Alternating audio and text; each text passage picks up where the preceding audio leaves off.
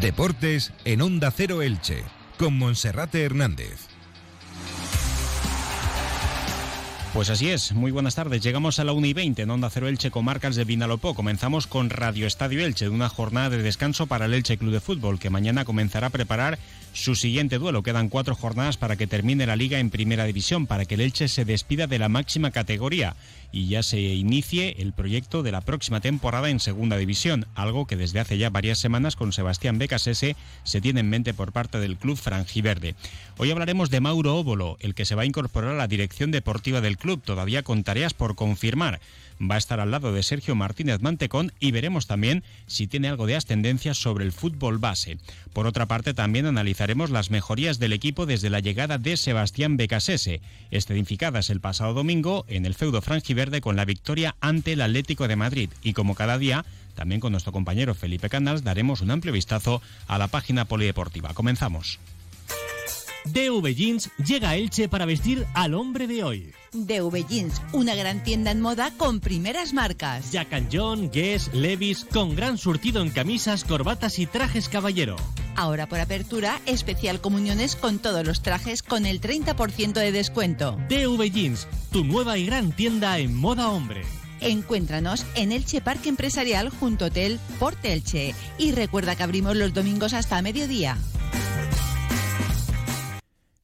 Como paso previo, como cada jornada, saludamos a nuestro compañero Felipe Ganals. Felipe, bienvenido, buenas tardes. ¿Qué tal, Monserrate? Muy buenas. Bueno, pues hoy la plantilla del Elche tiene día de descanso. Ayer hubo sesión de recuperación tras la magnífica victoria del pasado domingo ante el Atlético de Madrid en casa. Lástima que fuese ya con ese descenso matemático garantizado.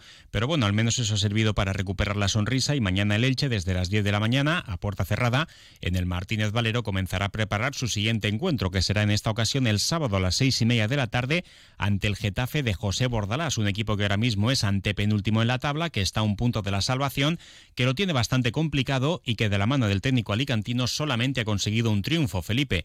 El Getafe que además ha agotado las entradas para ese partido del sábado y parece que se vivirá un lleno absoluto en el Coliseum Alfonso Pérez Muñoz.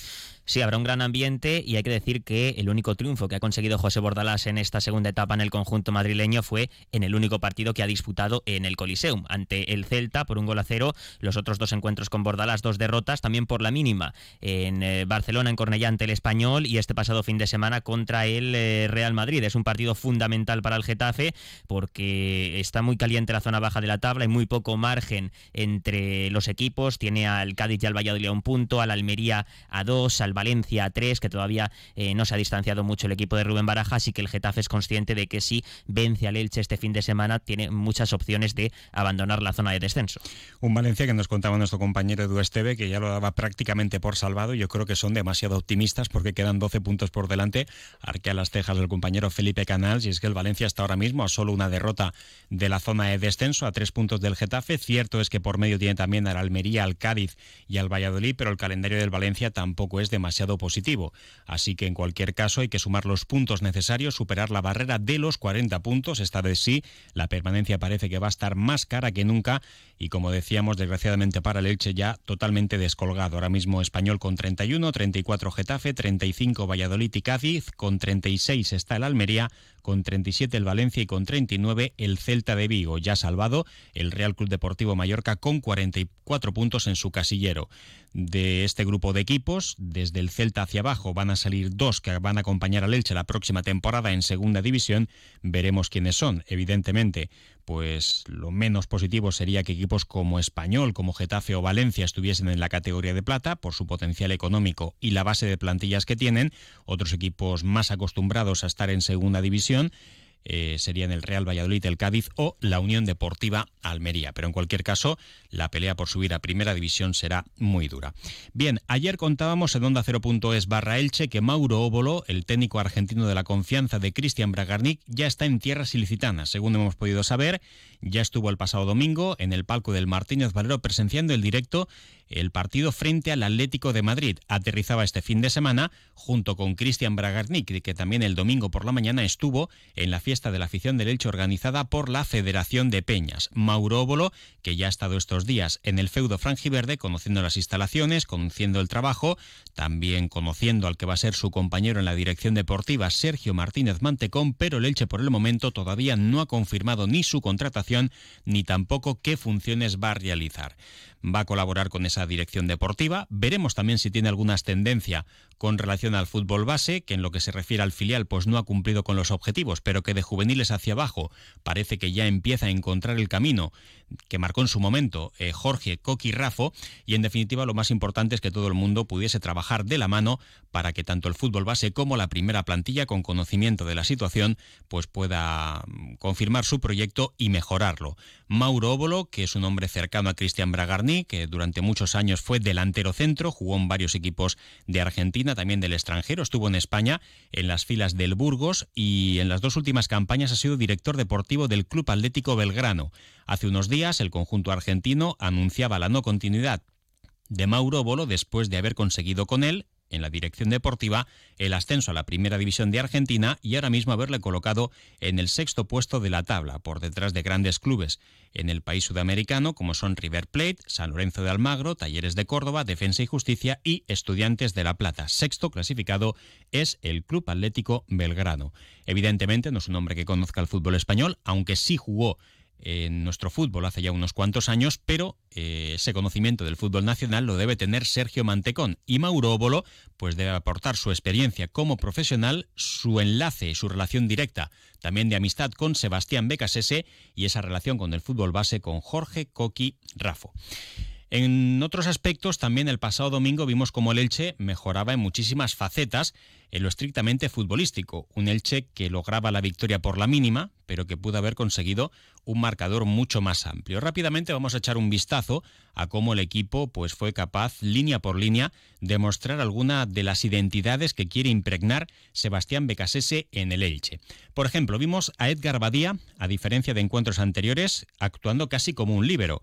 El Elche jugó con las líneas adelantadas, presionando mucho más arriba la salida de balón del Atlético de Madrid y Edgar Badía tuvo que estar al borde del área e incluso fuera de ella para poder atajar muchos balones que llegaban a las espaldas de la defensa del Elche. En ese aspecto lo hizo sensacional. También le vimos arriesgar, más fuera del área pequeña, saliendo de puños, lo hizo con acierto y en más de una ocasión se llevó por delante algún compañero como Libelton Palacios o el jugador rival José María Jiménez, que tuvo que marcharse atendido.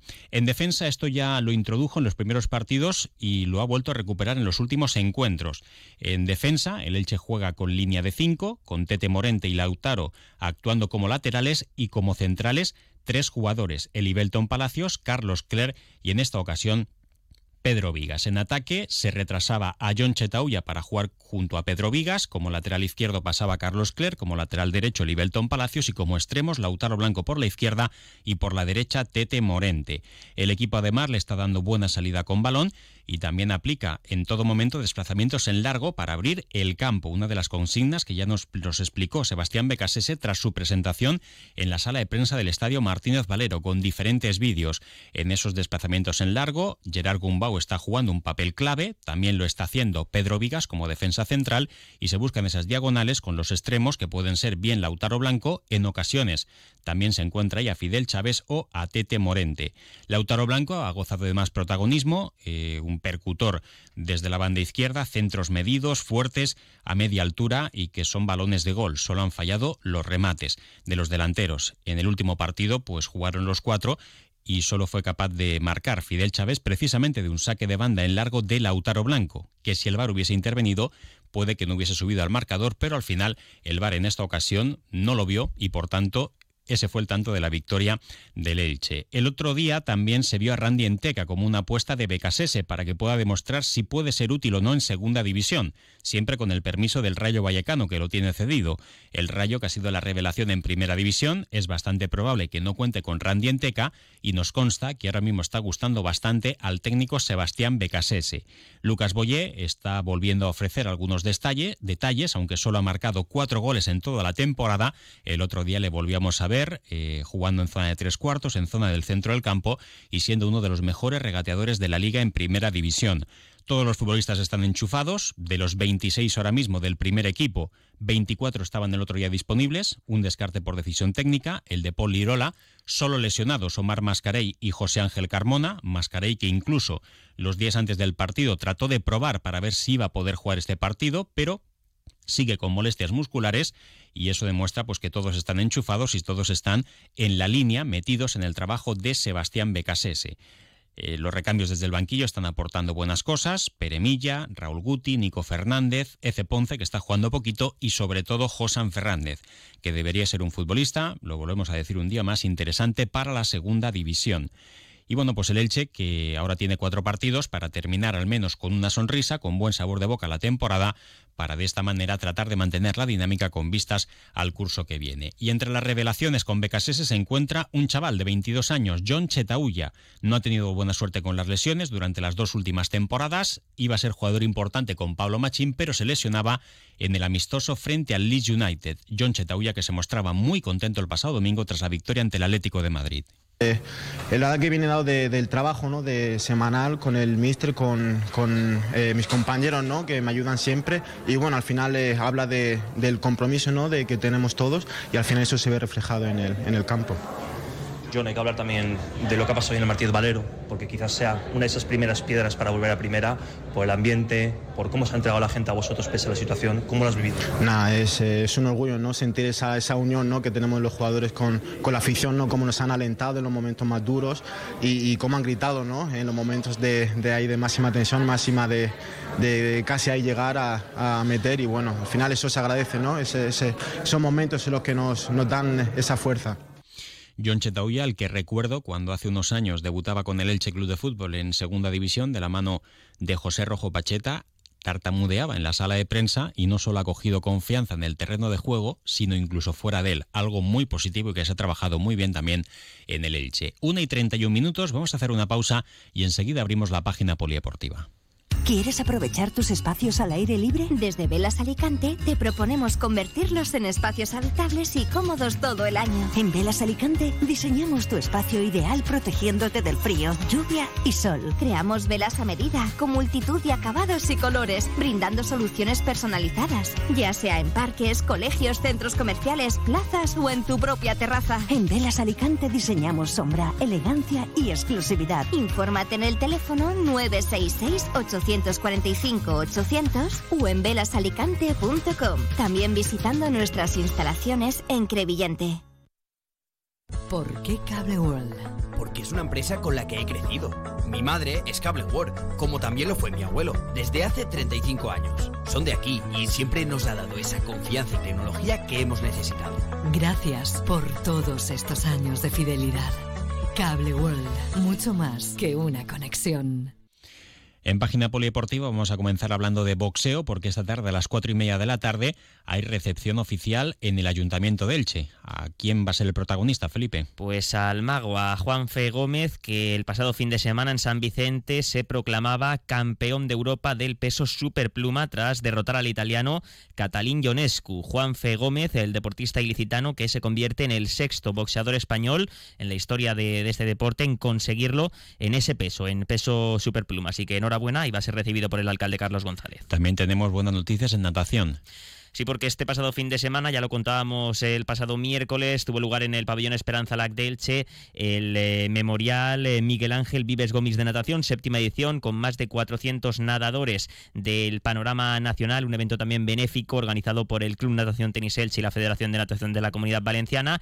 Eh, todo transcurrió a las mil maravillas a nivel deportivo y eh, también se consiguió el objetivo solidario porque se recaudaron Monserrate cerca de 2.000 euros para el Hospital San Joan de Deu, que investiga eh, eh, contra el eh, cáncer infantil. Mm, el balonmano que va a jugar el viernes a las 9 de la noche el segundo encuentro de las semifinales de la Liga Guerreras Iberdrola y paralelamente también se está construyendo el equipo de la próxima temporada. Hace días se anunciaba la no continuidad de Pamela Rodríguez, sí va a seguir la guardameta Nicole Morales, que va a tener una dura competencia. Sí, porque el Club Balonmano Elche ha incorporado para la próxima temporada a la internacional argentina eh, Marisol Carratú. Procede del Mecali Atlético Guardés, eh, tiene 37 años, tiene mucha experiencia, eh, ha conseguido el título de liga con el equipo gallego en la temporada 2016-2017 y además eh, ese mismo año fue mejor portera de la Liga Guerreras Iberdrola, así que Marisol Carratú competirá la próxima temporada con Nicole Morales por la titularidad en la portería del equipo de Joaquín Rocamora, que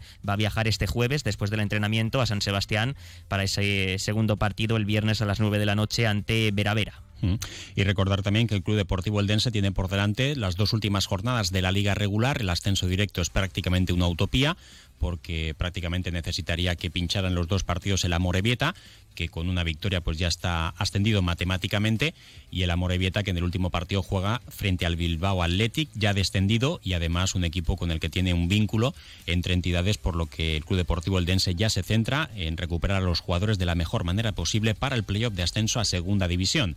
Ahí van a participar eh, los equipos del grupo primero y del grupo segundo, dos eliminatorias para que asciendan otros dos conjuntos y el Club Deportivo Eldense tiene todavía dos partidos por delante. Felipe. Sí, este fin de semana jugará también contra el filial del Athletic Club de Bilbao, el colista ya descendido y la última jornada eh, partidazo porque visita la nueva condomina para medirse al Murcia que se está jugando el quinto puesto y por tanto el entrar en playoff de ascenso a segunda. Si el Eldense acaba segundo, la competición regular se medirá en eh, la primera de ese playoff al quinto clasificado del otro grupo, que en estos momentos es el filial del Real Club Celta de Vigo. Va a haber muchos filiales en ese playoff de ascenso porque están metidos ahora mismo el Real Madrid Castilla, el Barça B, el Celta B y también la Real Sociedad B.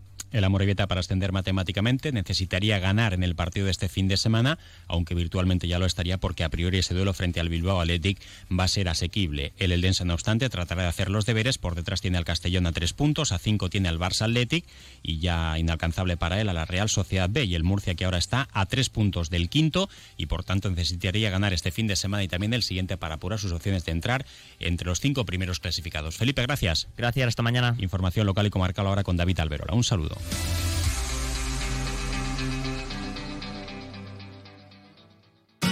Comercial Persianera.